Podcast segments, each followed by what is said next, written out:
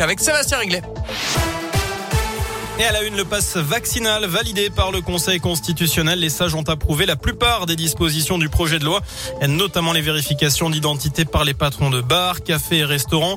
En revanche, le passe sanitaire ne sera pas exigé pour les participants au meeting politique, contrairement à ce qu'avait réclamé l'opposition. Les organisateurs pourront euh, cependant limiter le nombre de participants, distribuer des masques ou bien encore aérer les salles.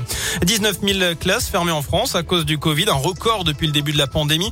Chiffre dévoilé par le ministère à l'heure dans l'académie de Clermont. Elles sont 337, soit un peu moins de 4% du total.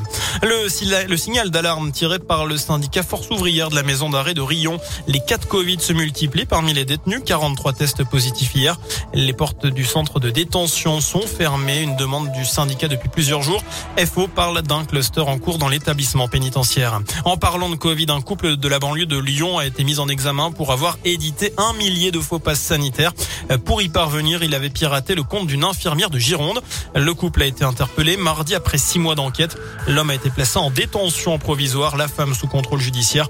Et pendant la perquisition de leur domicile, les gendarmes ont aussi saisi une arme de poing, 9000 euros en liquide et une vingtaine de téléphones portables. Dans l'actu aussi, sa balle avait traversé l'abdomen d'un autre chasseur qui s'en était sorti miraculeusement. Un puits de mois a été condamné à 500 euros d'amende et un retrait définitif de son permis de chasse. Son arme est confisquée. Les faits se sont passés lors d'une battue au sanglier en 2020 dans les Combrailles. Vous l'avez certainement remarqué en faisant vos courses, les prix augmentent. Ceux des fruits et légumes ont fait un bond de 9% entre 2019 et 2021 selon une étude, étude réalisée par l'association de consommateurs famille rurale. Elle a ainsi calculé qu'une famille de 4 personnes doit dépenser entre 4 450 et 1178 euros par mois, selon qu'elle ne mange que du bio ou pas.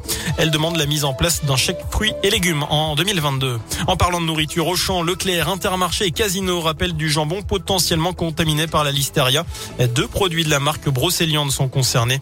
Ils ont été commercialisés dans toute la France. Le 10 janvier, vous retrouvez plus d'infos et notamment les lots concernés sur radioscoop.com.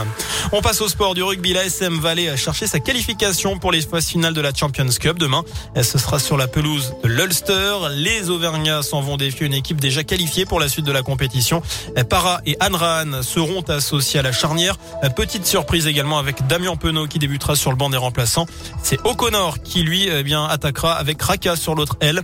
Ulster ASM c'est donc demain à partir de 18h30 de la Ligue 1 de foot aussi jour de derby. lyon saint ce soir à 21h. Le Clermont Foot recevra dimanche après-midi le Stade Rennais. Enfin, Euromillion va faire 100 millionnaires ce soir dans toute l'Europe. 100 joueurs vont remporter chacun 1 million d'euros. Il suffit donc d'acheter une grille normale à 2,50 euros minimum, ce qui donne un code avec un tirage au sort. Voilà pour l'essentiel de l'actu. Très bonne soirée et très bon week-end.